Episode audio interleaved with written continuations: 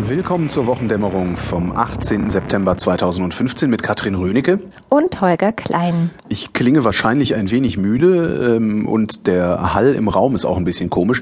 Ich befinde mich nämlich nicht in Deutschland in meinen normalen Produktionsbedingungen, sondern äh, sitze in einem Raum im zweiten Stock des Goethe-Instituts in Athen, äh, wo ich die letzte Woche verbracht habe, weil wir da mit ähm, dem Berliner Sender Radio 1 einen Ausflug hingemacht haben. Also wir haben eine Woche lang jetzt hier aus Athen gesendet und das war so krass anstrengend, ähm, dass ich nichts mitgekriegt habe. Ich habe tatsächlich, also das Einzige, was ab und zu mal an mir vorbeiflog, war so ein Foto auf Twitter von, von Tränengaseinsatz in Ungarn und sowas.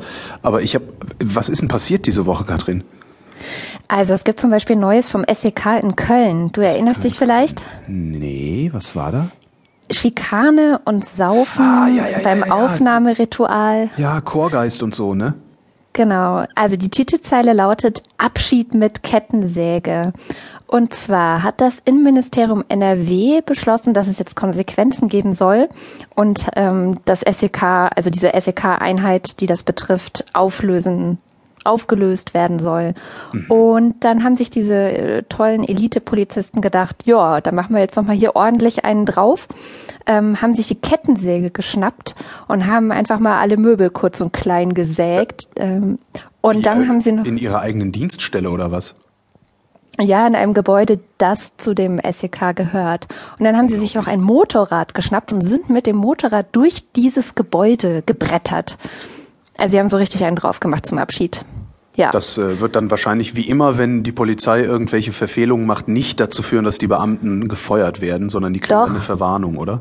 Nee, nee, das war ja sozusagen die Reaktion darauf, dass sie gefeuert werden sollen. Ach so, ich also dachte nur, die Einheit wurde, ach so, ich dachte, die Einheit wird aufgelöst und die Leute werden woanders hin verteilt. Ja, das weiß ich jetzt auch nicht, was mit denen dann passiert, aber wahrscheinlich jetzt, wo sie dann nochmal alles kurz und klein okay. gesägt haben, ähm, nicht mehr so sonderlich viel.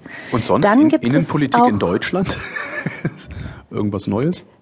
Kommen wir gleich dazu, okay. aber ich hätte noch was Neues von der künstlichen Intelligenz. Wir hatten ja, ja, darüber gesprochen, dass in Japan bei Hitachi eine künstliche Intelligenz Chefs ersetzt hat in einigen Niederlassungen und besser war als die Chefs. Ja. Und die neueste Nachricht von der künstlichen Intelligenz ist, dass sich eine andere künstliche Intelligenz in einem Forschungsprojekt selber beigebracht hat, wie man Schach spielt.